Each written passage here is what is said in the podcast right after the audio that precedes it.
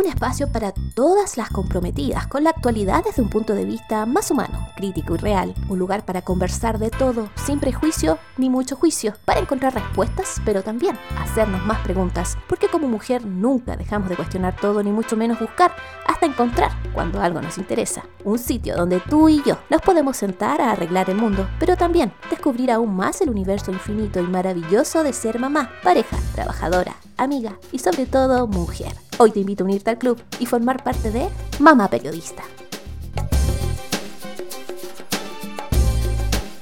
Hola, bienvenidas a un nuevo episodio, a una nueva temporada también de Mamá Periodista. Este es el capítulo número 4 de esta tercera temporada que comenzamos este segundo semestre del año, un año complicado, un año de pandemia, donde nos hemos visto y envuelto en muchos cambios y donde también nos hemos expuesto mucho, mucho a las nuevas tecnologías.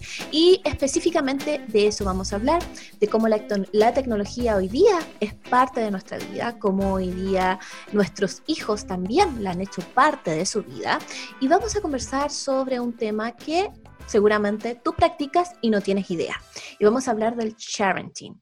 Esta es una no sé si es una moda, yo creo que es una forma en que los padres hoy día están compartiendo fotos de sus hijos, videos en las redes sociales. ¿Cuáles son los riesgos que esto conlleva? ¿Cómo podemos educarnos más sobre esto? ¿Cómo podemos protegerlos eh, durante y cuando nuestros niños están en redes sociales? Todo eso y más lo vamos a hablar el día de hoy con Elisa Najera Velasco. Ella es la creadora del proyecto The Parents Network.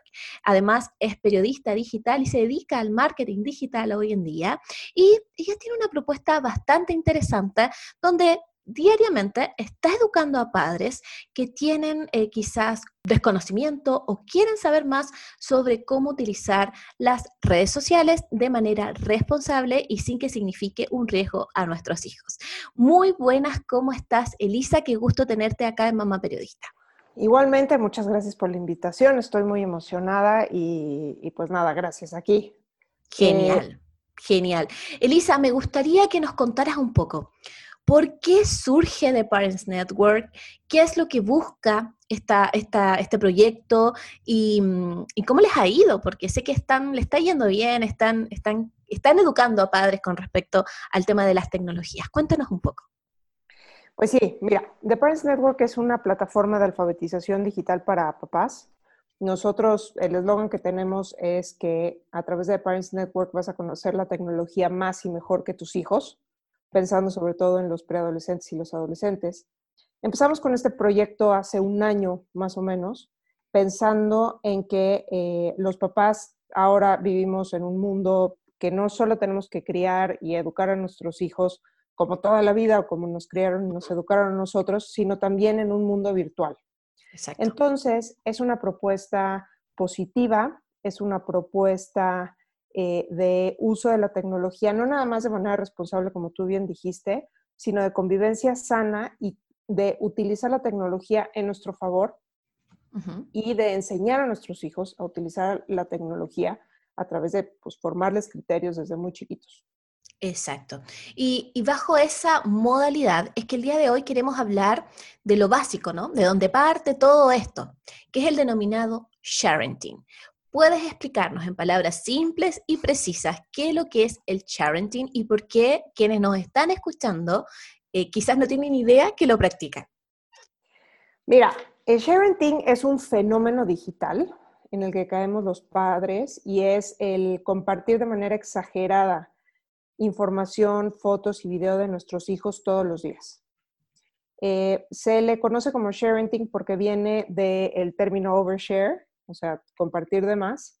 Y como tú dices, es, un, pues es una práctica en la que caemos muchos papás y no es, o sea, hablar de sharing es importante porque es importante que los papás conozcan cuáles son las diferentes aristas de estar compartiendo información y fotos y videos de sus hijos y que si lo van a hacer, lo hagan de manera responsable.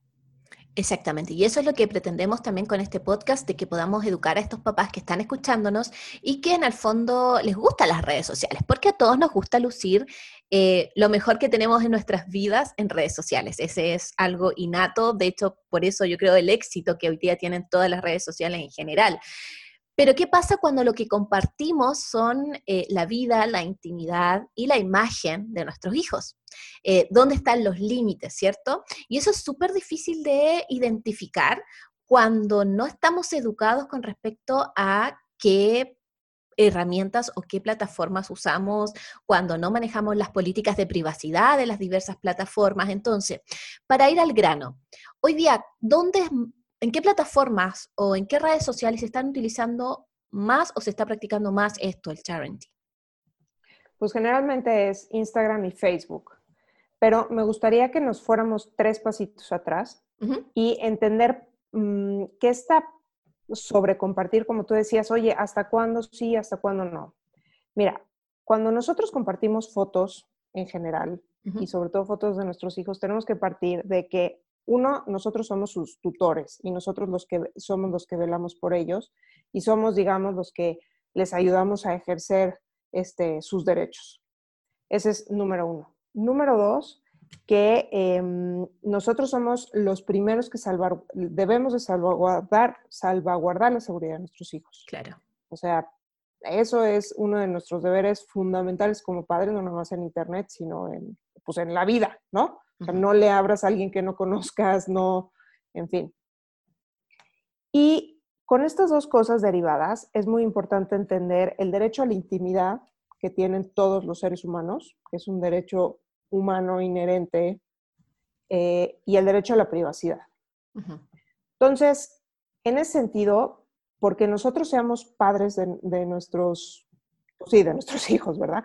Y que ellos tengan, exacto, y que ellos em, no tengan, digamos, voz y voto, no tengan mayoría de edad, eso no nos da derecho automático a estar compartiendo la intimidad, ¿sabes? Eso es como el principio fundamental.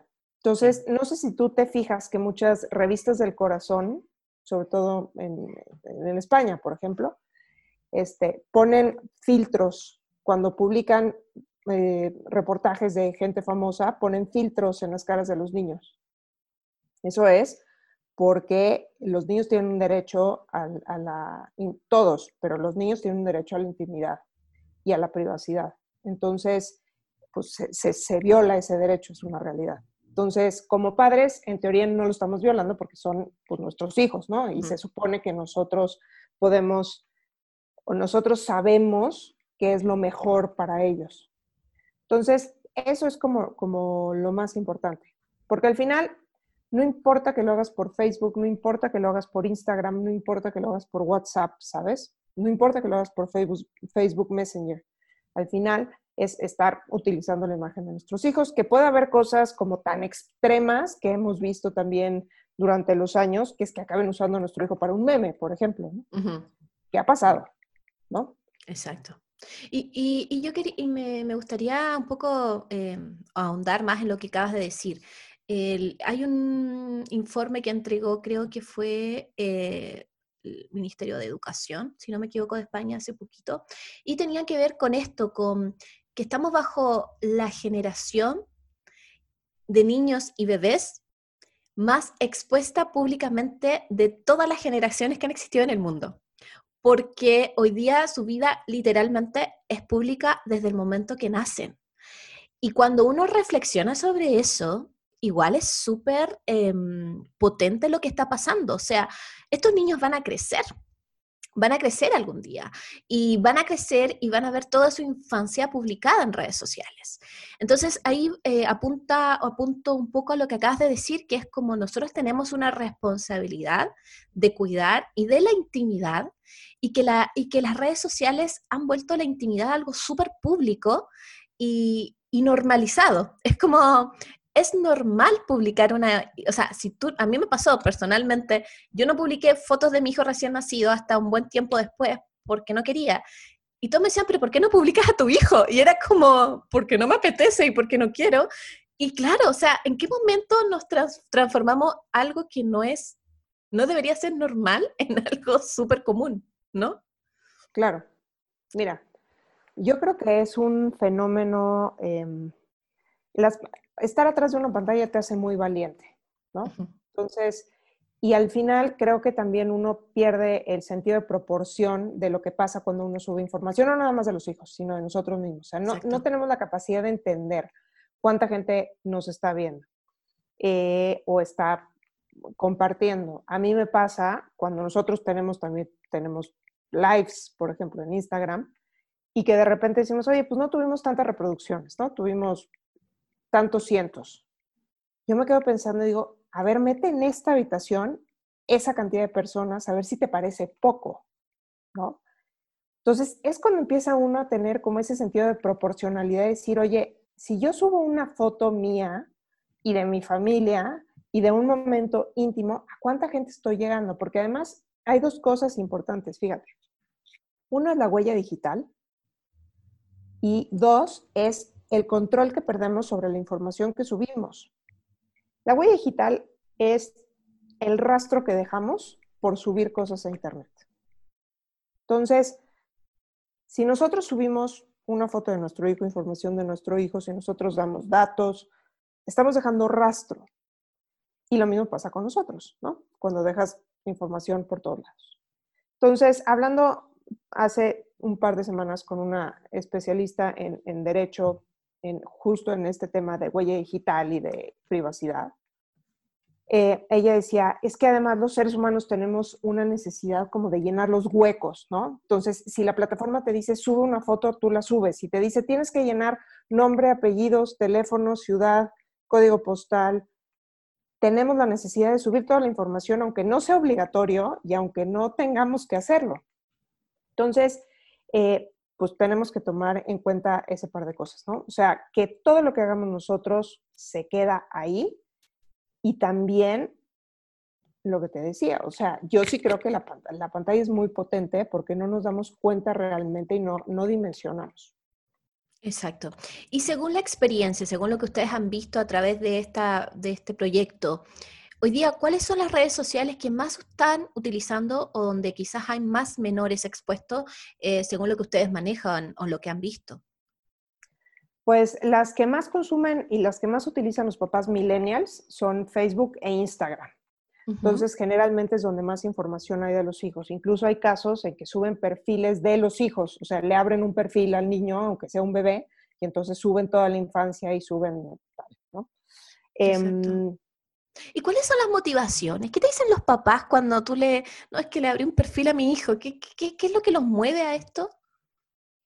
Pues mira, he escuchado muchas razones. He escuchado desde, pues quiero enseñarle al mundo que pues, todos estamos orgullosísimos de nuestros hijos y nos dan uno, y creemos que nuestro hijo es el más inteligente, el más guapo, el más listo, el que empezó a hacer todo antes, ¿no? Entonces, es uno ese como instinto natural, diría yo, de padres, de presumir a nuestros hijos. Y en varios casos es porque dicen, oye, pues es que vivo lejos de mi familia y entonces muchas veces es el único medio que tienen para ver a mi hijo crecer, ¿no? Que esa es otra de las razones que generalmente dan. Y otras es porque se me da la gana, o sea, literalmente lo que yo quiero hacer es compartir a mi hijo y que mi hijo esté y que todo el mundo lo vea.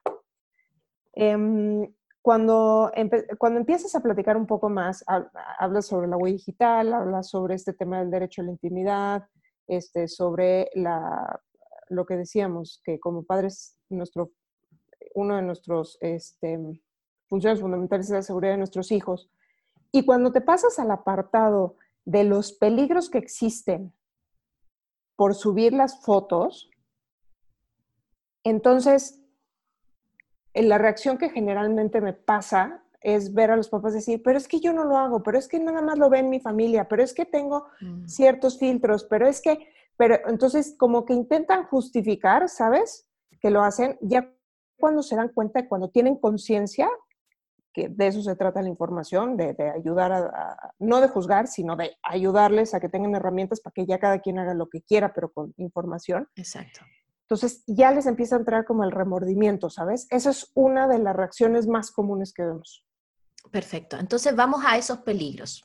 ¿cuáles son los peligros a los que exponemos a nuestros niños cuando subimos fotos de ellos o videos a redes sociales?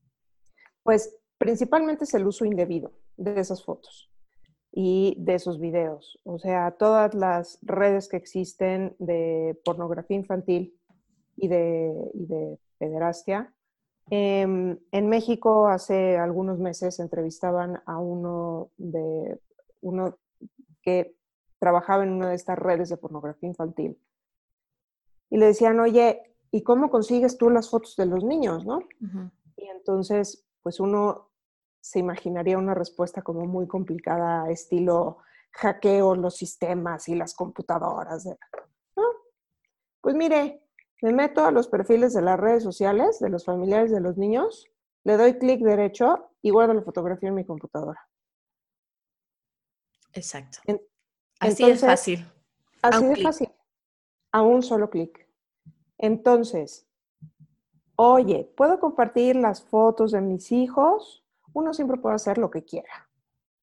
y cuando uno hace algo, siempre hay riesgos. Entonces, nada más hay que calcular los riesgos. ¿Puedo compartir la foto de mi hijo por WhatsApp? Es que solo se la comparto a mis familiares. Sí, o sea, sí, sí, está bien, ¿no? Pero ten en cuenta que tú en el momento en que subes una fotografía a WhatsApp, aunque sea para tu mamá, en ese momento pierdes el control de lo que va a pasar con esa fotografía. Obviamente existe el factor humano y que mientras es nuestro círculo de confianza cercano y si se lo mandamos a nuestra madre o a nuestro padre o lo que fuera, pues no, nosotros asumimos que no se va a hacer un mal uso de esa, de esa fotografía, ¿no? Y de ese video o de la información o lo que fuera. Pero yo te diría como, o sea, la realidad es esa, la realidad es que no tenemos control sobre lo que va a pasar en el momento en que subimos una fotografía. Incluso si lo hacemos con, con todos los candados de seguridad que existen en las redes sociales, con perfiles privados y todo este tema, ¿no? Exacto, porque mucha gente eh, cree que porque, no sé, la política de privacidad de Facebook, eh, puse mi perfil privado, personal, lo mismo en Instagram, ¿no? Que mi, mi, cuenta es privada, solamente la gente que yo quiero está en Instagram y me sigue. Aún así eso no te acredita que efectivamente esa foto no, no se va a viralizar. O sea, eso es algo que tenemos que sacarnos de la cabeza, o sea, eso no es cierto, eso no, no es real, ¿verdad? Um, pero ya que hablamos de los peligros, que claro, el peor sería esto, que, que un pedófilo utilice la imagen literal de mi hijo para sus cosas, ¿cómo podemos ayudar a estos papás? Porque al final nosotros tampoco podemos ponernos en, un, en, un, en una parada de, no, cierran las cuentas, no usen más Facebook, no usen más redes sociales y no suban nunca más fotos de su hijo, porque sabemos que eso probablemente no va a pasar. ¿Qué precauciones debería tomar un padre o una madre que sube fotos o videos de sus hijos a redes sociales? Bueno, yo nada más te voy a dar un dato eh, que se lo dejo a la audiencia para nada más para que lo reflexione. Yo no tengo una sola foto de mi hijo subida en mis redes sociales. Em, mis padres no tienen, o sea, saben que no, mis hermanos, este, sus tíos, todo el mundo. Em, y nada más te digo un, dato curioso. Todos mis colegas y amigos periodistas de tecnología que conozco, ninguno sube fotos de sus hijos a redes sociales. O sea, todos los que se dedican a esto no suben fotos a sus hijos. ¿Por qué? ¿Porque es un peligro terrible? No, quizás porque existe más conciencia y más información sobre lo que pasa. Entonces, tú me decías, oye, ¿qué podemos hacer? ¿Es imposible no subir? No, no es imposible. Sí te diría que es muy posible no subir ni una sola fotografía. O sea, nadie se ha muerto por no subir Porque no una foto, es verdad. ¿No? Entonces, sí creo que es importante que nos hagamos algunas preguntas. Fíjate que este, hay una vocera de la Academia Americana de Pediatría, una doctora, la doctora eh, Claire McCarty, que ella habla y, bueno, ella da como cinco tips o cinco preguntas fundamentales que nos tenemos que hacer al momento que subimos, queremos subir una fotografía de nuestros hijos. Es, ¿por qué lo comparto? ¿Cuál es la razón fundamental por lo que comparto la información? Em, yo te diría que si es porque todo el mundo lo hace, a lo mejor hay que replantearse la razón fundamental, ¿no? Em, otra pregunta es, ¿me gustaría que alguien publicara esta información si fuera mía? Esta me parece que es de un acto... De empatía, de un ejercicio de empatía, claro. Brutal, ¿no? De empatía y de reflexión. Yo no sé si a ti te llegó a pasar que alguien llegaba a tu casa y tú eras adolescente y tu madre sacaba el álbum de fotografías de cuando eras niña o bebé. Mm. Y te daba una vergüenza terrible. Y eso era en tu casa. Exacto. Y con dos, tres personas que te visitaban. Con dos o tres personas que decías, mamá, mete eso, ¿qué te pasa? Por favor, qué pena, ¿no? Claro. Ahora imagínate que esto es, ¿no? Entonces, como dices tú, es un acto de empatía. ¿Qué es la siguiente pregunta? O sea, ¿le podría causar vergüenza a mi hijo ahora o más adelante? Las fotos de los niños en el baño, eh, en, ¿no? O sea, bueno, tomando un baño o en la alberca o en la piscina. O sea, ¿realmente son necesarias? ¿Le dará vergüenza a mi hijo ahora más adelante? La cuarta pregunta es, ¿existe alguna persona en el mundo que no me gustaría que viera esto ahora o en el futuro?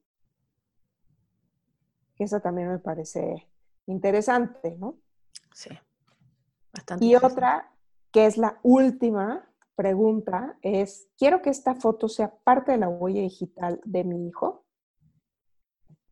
Entonces, son cinco preguntas, o sea, no para que nos pongamos eh, radicales y digamos, no, entonces ya nunca, como dices tú, yo personalmente no, no subo fotos de mi hijo, yo, yo, Elisa Nájera.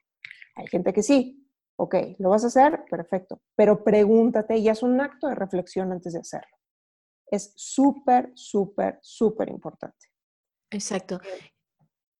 Y aún, aún así, haciendo este ejercicio de reflexión, y igualmente decido hacerlo. ¿Qué precauciones debería tener? Eh, ¿Existe algo que va a proteger de alguna manera a mi hijo si es que yo decido subir esta fotografía pese a toda esta reflexión? Puedes acotar los riesgos, o sea, nunca los vas a eliminar, siempre los vas a acotar. Em, porque siempre va a haber alguien o que pueda, en el peor de los casos, como tú decías, que un pederasta que mm. utilice la foto, ¿no? O que alguien use la información de, manera indebida, ¿no? O que cualquier contenido pueda ser eh, mal utilizado, ¿no? Eh, utilizar todos los filtros de privacidad y seguridad que existen en las redes sociales. O sea, ya ves que en Facebook tú puedes, además de tener tu cuenta privada, igual en Instagram, tú puedes decir qué foto no quieres que vean alguien en específico o que solamente lo vean familiares o amigos. Entonces, eso, eso me parece que es eh, importantísimo. Número uno. Número dos es, si tú vas a hacer tu cuenta privada, asegurarte que las personas que te conocen, o sea, que están dentro de ese este, círculo de personas ya en tu cuenta con candado, las conoces realmente. O sea, sí son personas de un primer contacto sobre todo si vas a estar subiendo fotos de tus hijos y videos de tus hijos. O sea, yo eliminaría a cualquier persona que dices, ay, bueno, me lo encontré o es alguien que hace mucho tiempo y fuimos amigos o nos conocimos o fuimos compañeros en la escuela. eso no nos referimos claramente a la gente que está en tu Facebook y que aceptas como amistad. A eso no estamos refiriendo específicamente. Total. Mira, aquí en México decimos una cosa que dice que es muy cierta y es, tú no sabes qué pulgas trae. Claro. ¿No? Entonces, eh, pues asegúrate de alguien que sepas qué pulgas trae, ¿no? O sea, tus hermanos, tus tíos, tus, incluso saber, o sea, si hay alguien que por alguna razón no te da, eh, como que hay algo en el fondo que dices, no, y no, me, me mm. da mala espina.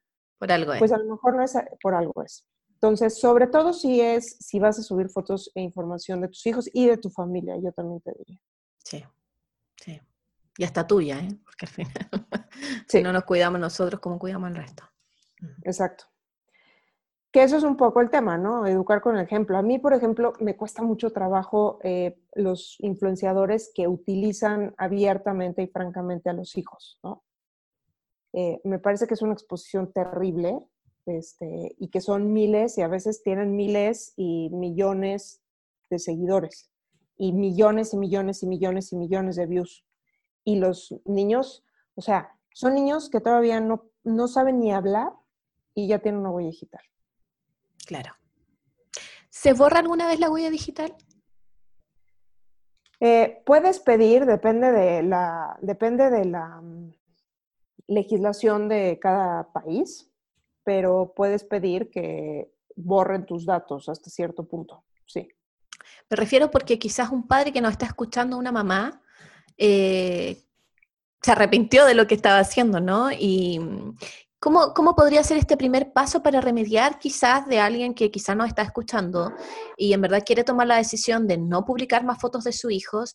¿Cómo lo podría hacer? ¿Cómo partir? ¿Cómo, cómo hacemos esto? Eh, ¿Es posible? ¿No es posible? Mira, en primer lugar, bajar todo lo que tenga de sus hijos en las cuentas, ¿no? Eso es así como lo primero y fundamental, ¿no?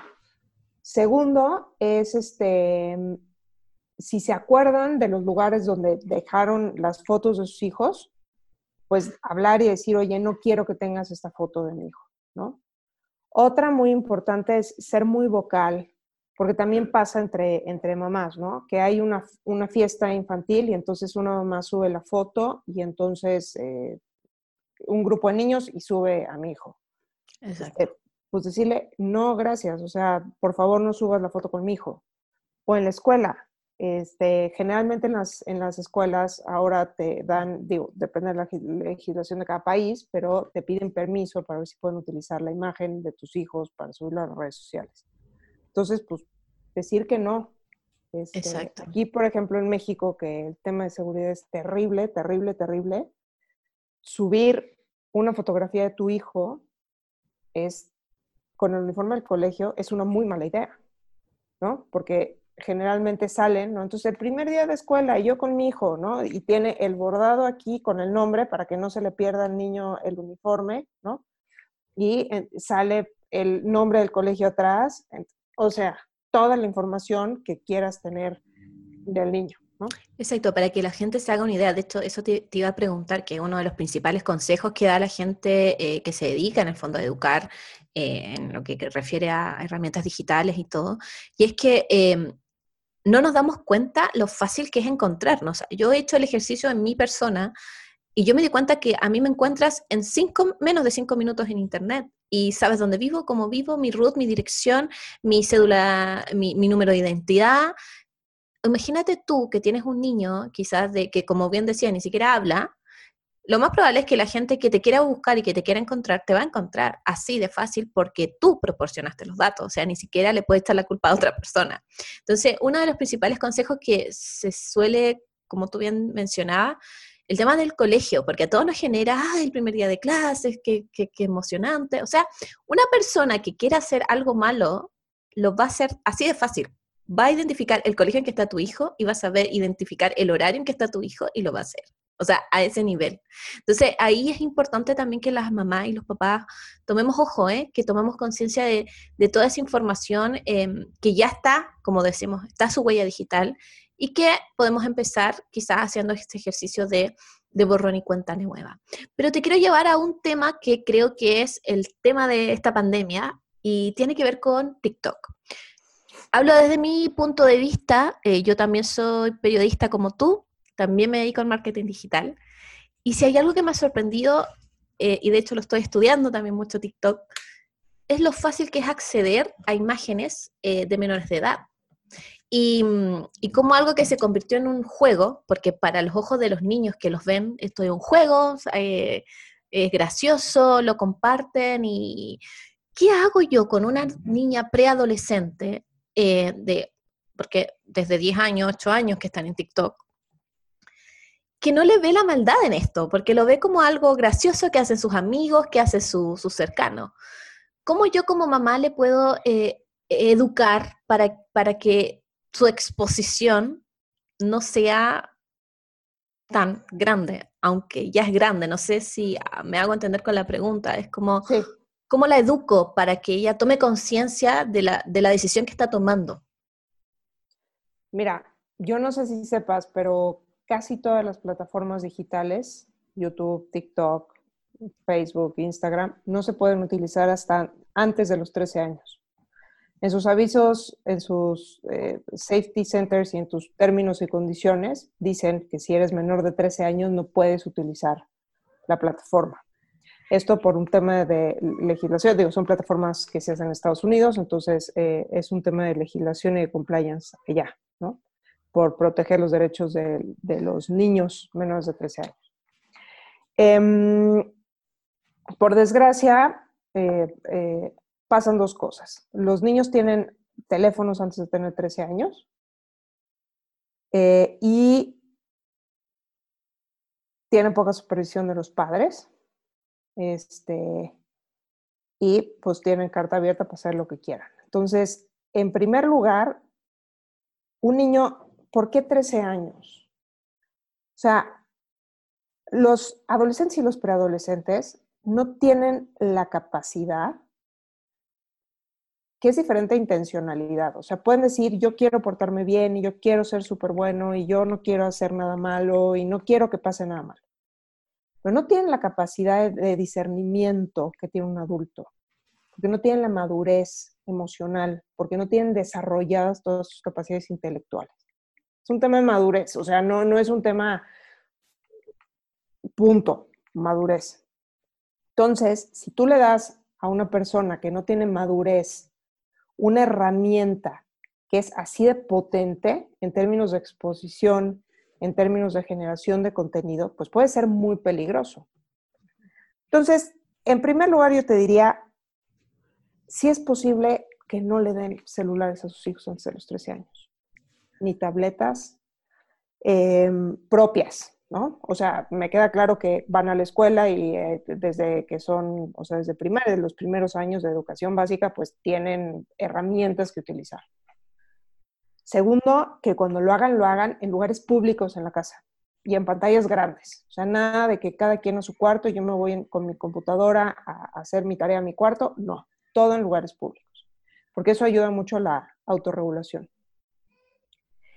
Y bueno, si no le vas a dar un dispositivo a tu hijo a los 13 años, tampoco que se meta a redes sociales antes de los 13 años, ¿no? Y ya si lo vas a hacer, TikTok en concreto te dice, tienes que avisar, si eres menor de 13 años o tu hijo menor de 13 años, avísanos quién es para que nosotros sepamos que hay un menor de 13 años utilizando la plataforma. Entonces, número uno, leerse el Safety Center de TikTok. Eso me parece que es así como el básico de lo más básico. ¿Qué funciona?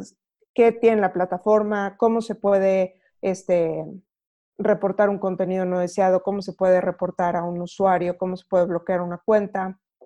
Que todo eso viene explicado ahí. Eso es como de seguridad número uno.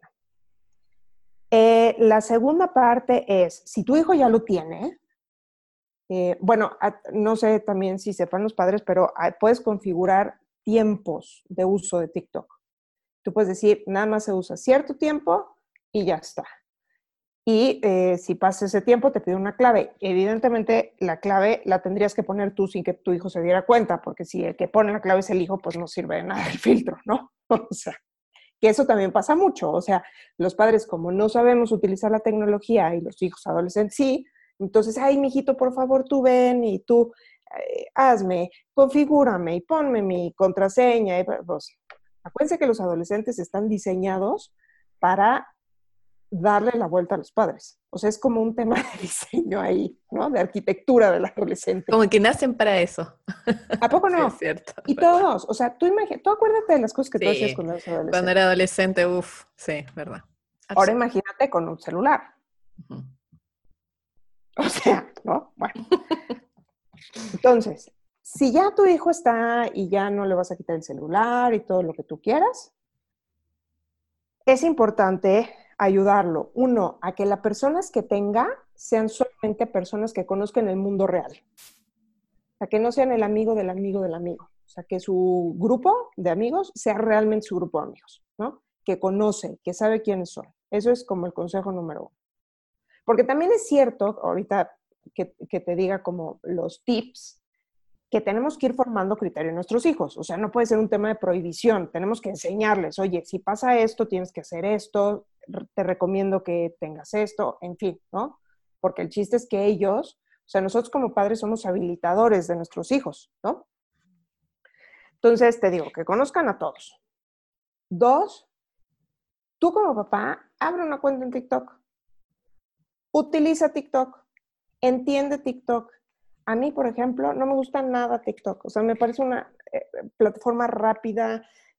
No me gusta. O sea, soy muy old fashion y, mira que me dedico a esto y los mm. clientes lo piden y lo que sea. A mí, pero si eres papá y tienes hijos, adolescentes, métete a TikTok, saca una cuenta de TikTok. Tú, sube contenido, tú, experimenta, entiende la plataforma, para que entiendas la rapidez, el tipo de contenido que se puede sacar. Sigue personas para que veas qué tipo de personas hay, en fin, ¿no?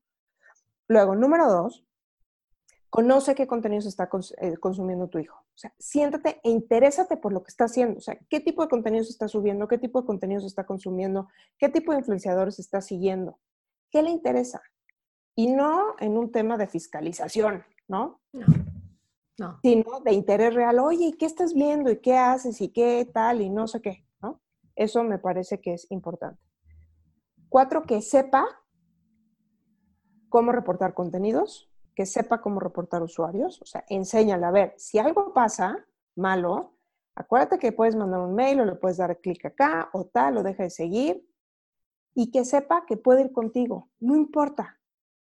Si algo pasa malo, si alguien hizo algo malo o si él hizo algo malo, pues ni modo, que vaya contigo y te lo diga, ¿no? Porque es mucho más fácil resolver las cosas juntos. Y si no te tiene confianza porque está en la adolescencia brutal y a ti como padre, o sea, está en la etapa que te odia, entonces que tengan un acuerdo que pueda acudir con algún adulto responsable que es de tu confianza y que le da confianza a él. O sea, no en el sentido de, hombre, que lo vaya a acusar después. Ah, es que fíjate que fulanito hizo. No, sino que él tenga la, que tú tengas la seguridad que tiene un salvavidas de alguien que tú confías, un primo mayor, un tío, un hermano mayor, un hermano mayor, lo que fuera. Eso es, eh, eso es como bien, bien importante, ¿no? Y otra cosa es el tema de las consecuencias. O sea, no, no puedes pretender que si tú haces algo no va a tener ninguna consecuencia. O sea, si tú eres un bully y tú molestas a alguien, puedes tener consecuencias. Punto. Si tú mandas un pack, puede haber consecuencias. Ha habido casos ya de padres de adolescentes que acaban en la cárcel porque los adolescentes compartieron packs. Y entonces, como son menores de edad, pues los que acaban en la cárcel son los papás. ¿No? Entonces, el tema de las consecuencias fundamentales y otra que, que, a mí me parece, por eso te digo que la tecnología tiene que ser un tema como de crianza, no como, es un tema de crianza, es los mismos valores familiares que tú tienes y con los que educas a tus hijos offline, es lo mismo que se espera de todo mundo online. O sea, en esta casa hay ciertos códigos y ciertas reglas y así se cumple, on y off. O sea, ser respetuoso, se es bueno, se ayuda, se es empático, lo que sea.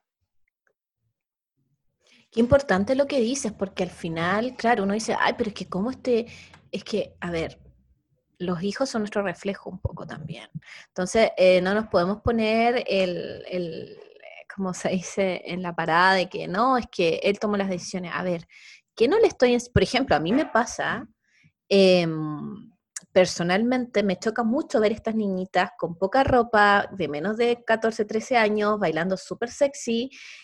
Y, yo digo, ¿dónde está la mamá? ¿Dónde está el papá? Literalmente. Porque yo, que tengo 34 años, en la vida me hubiera pasado por la cabeza hacer algo así a esa edad. O sea, no. Y, ni siquiera después. O sea, es como, pero claro, hoy día tú ves esto que está, obviamente acá hay una influencia también de lo que ellas ven, de lo, los contenidos que, que hay hoy día en las televisiones, en las redes sociales, que todas las niñas andan así con poca ropa, que todas las influencers se visten así, que todas las influencers bailan igual. Entonces, claro, pero hasta qué punto está eh, el que todos lo hacen a, que pese más lo que me enseñaron a mí, lo, mis valores, mi educación y mi crianza también, ¿no? Entonces, es súper importante lo que tú estás diciendo porque dijiste algo muy cierto. Al final, el, uso de las, de las redes sociales es es lo que yo como valor tengo también en el, en el mundo offline y es súper cierto, o sea, al final como papás nosotros tenemos una responsabilidad y esa responsabilidad también tiene que ser online. Y, ahí está también lo que tú dices, que es la importancia de educarnos como papás. No es justificable en el, día de hoy, creo yo, eh, no educarse en esto, porque al final hay muchas formas de hacerlo. O sea, hoy día no, no, no, son nuestros papás o nuestros abuelos que no encontraban con las herramientas. Hoy día todos tenemos un celular, todos tenemos acceso a Google, todos. O sea, en verdad si nosotros queremos indagar más allá, es factible y es real. Y también existen eh, proyectos como el que estás tú, en el que hoy día te dedicas a esto, a educar a estos papás, a resolver estas dudas y a empoderarlos también dentro del mundo online, incluso cuando no entienden absolutamente nada y creen que esto es chino prácticamente. Así que en base a eso te quiero dar las gracias, Elisa, por estar con nosotros el día de hoy, Mamá Periodista, por todos estos consejos que créeme, estoy segura que a todas las que están escuchando les va a servir un montón. Y para terminar, me gustaría quizás que que quizás dieran una última reflexión en cuanto al, al y sobre el uso de, redes sociales y, como padres, ¿no? Porque al final tú ves a los padres más, más, más seguido que cualquiera y, quizás desde tu experiencia podrías decirnos algo en particular. Sí, primero muchísimas gracias por la invitación, de verdad eh, ha estado súper a gusto la plática y ojalá ya me estoy invitando, pero ojalá sean varias. Yo feliz de tenerte, me encanta este tema. Feliz. Es lo máximo. Bueno. Y de consejo yo te diría, uno, em, sobre el sharing, ser muy reflexivos. O sea, antes de impulsivamente subir algo, pensar por qué estamos haciéndolo, por qué lo estamos subiendo. Y si la respuesta es porque todo el mundo lo hace, sí es importante replantearse porque esa no es la respuesta, no es la respuesta correcta. Y además de la reflexión y de no caer en las cosas porque están de moda, pues leer todo lo que dicen las plataformas sobre eh, a lo que nos comprometemos, porque al final cuando nosotros abrimos una cuenta en una plataforma estamos aceptando eh, términos y condiciones que es una relación contractual. Entonces, eh, Facebook no nos oculta nada, Instagram no nos oculta nada, bueno, que es lo mismo, ni, ni Twitter, ni TikTok, todos dicen, lo que pasa no leemos y es más fácil después decir, es que mm, pasa esto y toma, no. Entonces, lean, infórmense, reflexionen y hagan las cosas por una razón realmente valiosa y no por una moda. Por último, Elisa, ¿dónde te encontramos? Para que la gente que nos está escuchando, que quizás quiere saber más de esto, quizás se quiere educar a lo mejor también, eh, ¿dónde te puede encontrar? Sí, mira, la, página se llama es www.theparentsnetwork.info. Ahí nos pueden encontrar. Estamos en Instagram como TheParentsNet, igual en Twitter, igual en Facebook. Tenemos un live en hora Ciudad de México todos los miércoles a las 9 de la noche, porque esa es la hora que todos ya dormimos a nuestros hijos, aquí, Ciudad de México, pero se queda grabado para poder verlo ah, en cualquier momento. Y las dudas que quieran, tenemos un newsletter también y, con mucho gusto.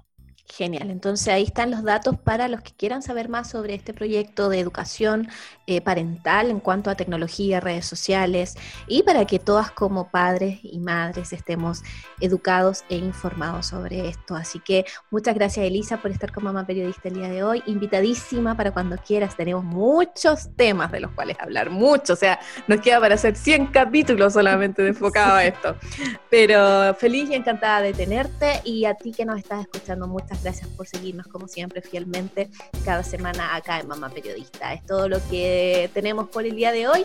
Nosotros nos escuchamos en un nuevo episodio de Mamá Periodista.